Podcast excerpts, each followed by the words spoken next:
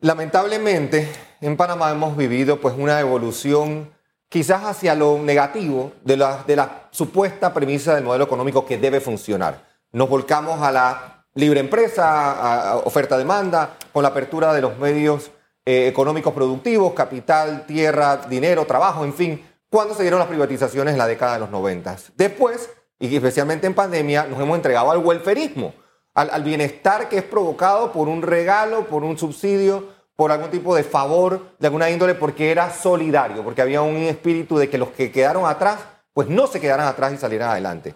Y aquí lamentablemente hemos encontrado entonces la manera de extraer lo peor de ambos sistemas. Y así estamos hoy en el Panamá subsidiado y el que depende entonces del favor de alguien.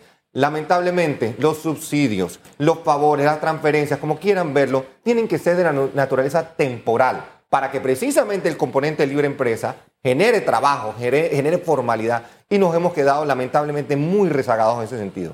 El mejor uso del dinero, Susan, es el que crea bienestar, es el que es sostenible en el tiempo. No es el favor de tres meses, de nueve meses. Tenemos todavía miles de personas, miles de personas recibiendo un subsidio que a la fecha ya prácticamente se hace injustificable. Estamos reportando crecimiento económico, estamos reportando bienestar, estamos reportando progreso de una u otra manera. Esas personas tenemos que encasillar y de nuevo, lamentablemente algunas no tienen las capacidades, no tienen las habilidades o las aptitudes. Entonces tenemos que darles el vehículo para que las obtengan y sean productivos y provechosos. El subsidio no es sustentable, no es sostenible y en el tiempo provoca mucho mal mucho mal en productividad y en competitividad. Ojalá pudiésemos ir apagando eso. Ya la coyuntura está para pagarlo y ahora tenemos que entregarnos a la producción, a producir. La coyuntura está en términos normales.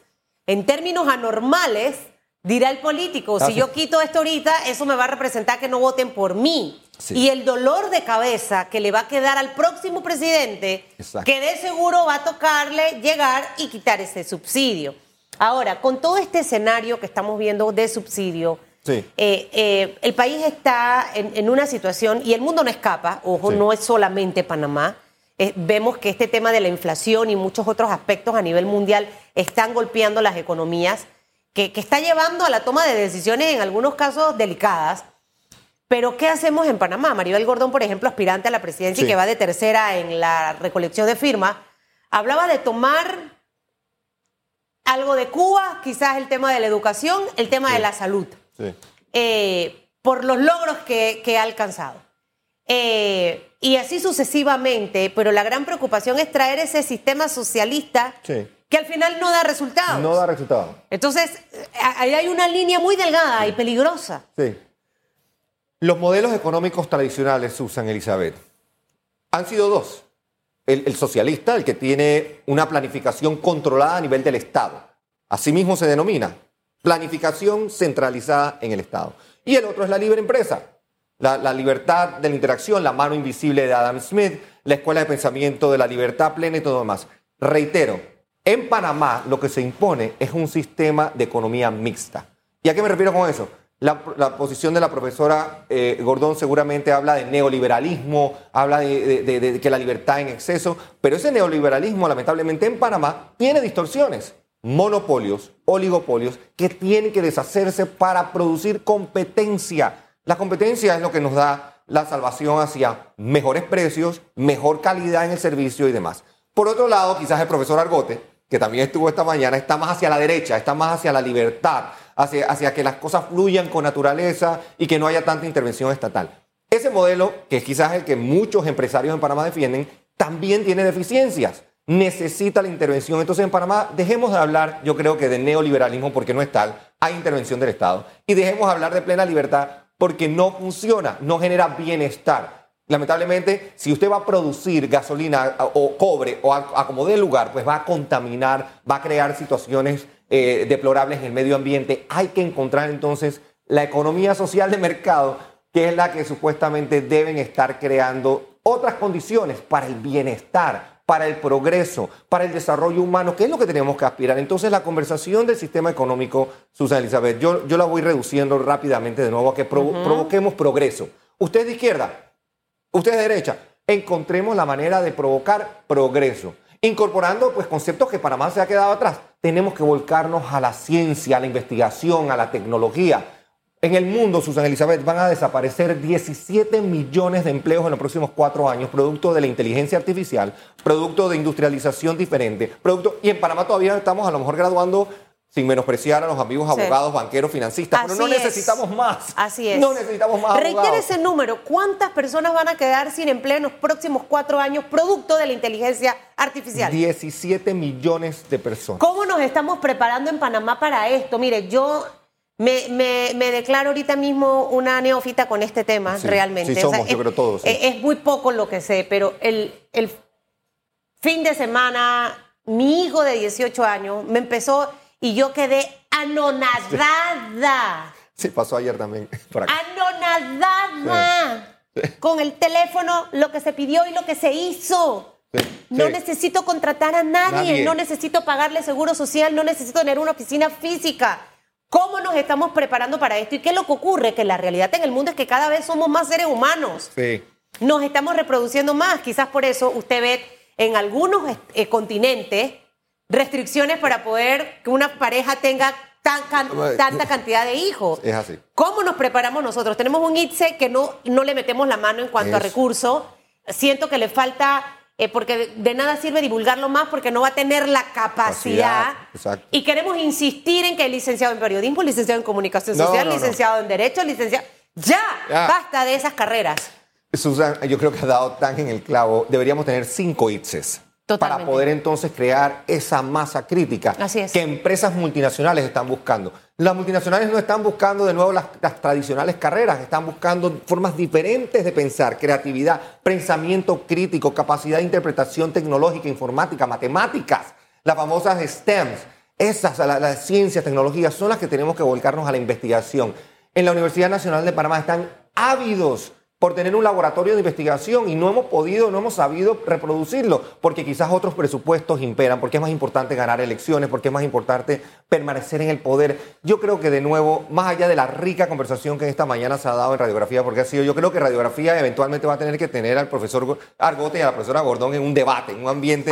Yo, yo me ofrezco para ser moderador, porque eso va a ser, de nuevo, es el ejercicio de las ideas que nos llevan. Mira, Susan, tenemos que hablar de economía circular, tenemos que hablar de economía de colores, cómo se está moviendo lo verde, lo azul, el amarillo, tecnología, tenemos que pensar Economía circular, ahora que mencionaste varias cosas, vamos a agarrar unos minutos de docencia aquí con el profesor. Eh, y, lo veía en, una, en un webinar que estuve, en donde alguien en Argentina diseñó un modelo de negocio eh, donde vendía zapatos, ahorita se me acaba de olvidar el nombre de la página. Sí y, al final él solamente tenía su página y todo el mundo mandaba zapatos. Él no necesitaba motorizado. Y al final, eh, ahí estaba esa economía que beneficiaba a un montón de eh, fabricantes de zapatos, el zapatero, etcétera, etcétera, etcétera. La, economía de colores, ¿esa cuál es? Esa me la acabo de aprender ahorita. Es que economía de colores, precisamente desde hace unos 20 años, la Organización de las Naciones Unidas, el Programa Nacional, el Programa para el Desarrollo de, eh, de la gente, de la gente eh, ha desarrollado pues, estas ideas donde la economía debe caer en, ciertos colores para que sea distinguible, para que sea fácil de reconocer. La economía azul tiene que ver, por ejemplo, con todo el recurso hídrico. Agua. En Panamá nos estamos quedando sin agua en el canal de Panamá, por el amor de Dios. Tenemos que atacar entonces cómo cuidarla, cómo sembrar agua, cómo, cómo, cómo, cómo protegerla. La economía verde, la economía de la energía limpia, la energía eólica, la energía hídrica, concentrarnos en cómo se manejan los recursos de manera responsable, cómo se usan, cómo se cuidan. La economía naranja, la economía de la, de la, creatividad, la economía del arte, del deporte, de la cultura, de cómo em, e, empujamos al empresario de la micro y mediana empresa que necesita esa formalidad. Volcarnos a esas conversaciones donde la microempresa, la pequeña empresa, la mediana empresa, que contratan 70, 75% de la empleomanía en Panamá, reciben los apoyos que tienen que recibir, pero no en vía subsidios, en vía de, de, semilla para producir, en vía de que se mida. Si yo le voy a dar a la microempresa tantos millones de dólares, ¿cuáles son los indicadores que me van a dar en el tiempo la respuesta a saber si mi programa está funcionando o no. Y si no funciona, Susan Elizabeth Castillo, se apaga, se elimina, se apaga. Usted no fue lo suficientemente eficiente, usted no supo competir, usted tiene que desaparecer, dedíquese a otra cosa, lamentablemente. Entonces las economías de colores están allí para que nosotros podamos de nuevo identificarlas, incursionar en ellas, asignar capital y crecer de manera... Y todo se encierra entonces en la economía circular, la del reuso, la de la reutilización, la de la, la, de la producción noble, sensata, bien organizada, la del productor responsable que no contamina, la, de, la de, por ejemplo, ¿por qué no imponer? Y de nuevo, por eso es que estoy de acuerdo con ambas eh, partes esta mañana. La profesora Gordón habla también de la intervención estatal. ¿Por qué no poner un impuesto a aquellos plásticos de único uso? No necesitamos plásticos de único uso. ¿Por, qué hacer eso? ¿Por qué seguir haciéndolo si las grandes economías, y para más somos 4 millones de personas, podemos movernos en otra dirección de bienestar? Entonces, si podemos encontrar el balance entre los modelos económicos, asignarle recursos a la tecnología y a la ciencia y encontrar que la economía circular produce fuentes de trabajo y estabilidad. ¿Por qué no hacerlo? Si en Panamá lo podemos hacer, yo estoy convencido que podemos ser un caso de éxito. Emprendedores o los que pretenden emprender o los que ya pasaron de emprendedores a ser empresarios, métale el ojo a la economía circular, de verdad. Sí. Se los recomiendo 100%. y hay efectividad y hay eficiencia al final. Lo que queremos es ahorrar costo y gasto, mi querido Carlos Araúz, pero que al, al final pueda tocar la vida de... Yo fui a un restaurante. Sí. Y todo lo tuve que pedir con una máquina. Sí. Yo estaba en shock. sí. Porque me faltaba el tacto, humano, de todo. Se está acabando. Entonces, de verdad, esto está a la vuelta de la esquina. Esto, esto ya, ya. Entonces nosotros no podemos quedarnos atrás. Y mientras todo eso ocurre, tenemos el gran pendiente de la caja del Seguro, Social.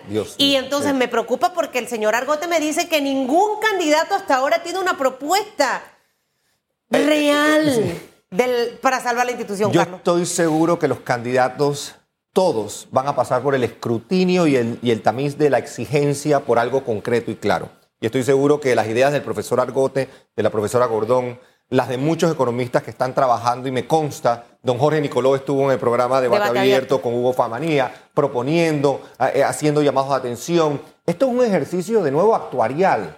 Yo, yo quizás en el tema, el, profesor Argote tiene una, visión un poco más eh, eh, sensata por la parte de solidaridad y el, y el sistema mixto, a mí, me, a mí me, parece que es un tema mucho más actuarial, un tema que tenemos que pasar por la Junta Técnica de Actuariales de la Caja de Seguro Social, escuchar, entender las corridas que se han venido haciendo por los últimos cinco años y ver cómo las medidas paramétricas tienen que a lo mejor revisarse.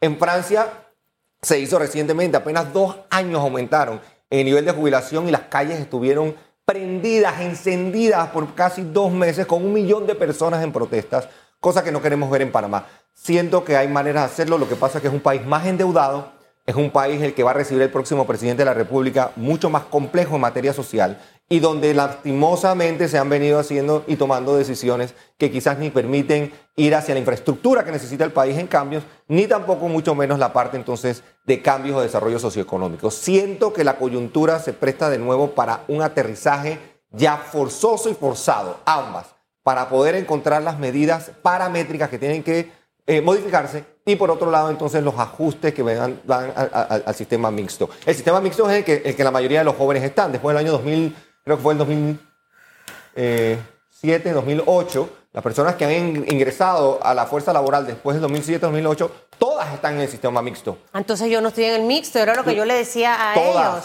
Porque yo empecé a trabajar en el 96. no entonces Tú en el 2007 debiste haber recibido un formulario. No recuerdo eso. De la Caja de Seguro Social. No lo recuerdo. Para cambiarte al sistema. Si yo fuera hoy, yo soy parte del sistema mixto, pues soy mucho mayor que tú, pero si fuera allí, tendría que pedir, oiga, Carlos Araújo García, entrégueme mi estado de cuenta para saber dónde están mis ahorros de los últimos 16 años. Lamentablemente eso no existe, Susan, y la ley lo exigía. Entonces sí, tenemos que revisar. No existe. no existe. ¿Sabes que lo voy a pedir? Me dijo Argota que lo pida. No existe. Ve a pedirlo. yo de echar el cuento. No, existe. Qué triste, ¿no? No existe, lamentablemente, esa asignación. Y es un derecho de todos los ciudadanos. Claro, de todos los que estamos en el sistema mixto, queremos ver nuestro ahorro, queremos ver dónde está esa cuenta individual. Entonces, lo que sigue es una mezcla de sistemas para poder salvar invalidez, vejez y muerte. Eso estoy seguro que los candidatos, sin lugar a dudas, van a tener que sustentarlo. Es más, es tan, tan relevante que creo que se debe dedicar un solo espacio de un solo programa a la Caja de Seguro Social con cinco Yo haría un debate de los candidatos solamente de la Caja de Seguro Social. Ahí está. Sinceramente. Esa es. Eh, es necesario en este momento. Señor Carlos, esta semana no sé si regresa, pero si regresa me gustaría Quiero regresar. Que, me, que me hable de esa propuesta que llegó a la Asamblea y que se le echaron para atrás. Me la echaron para atrás. Ajá.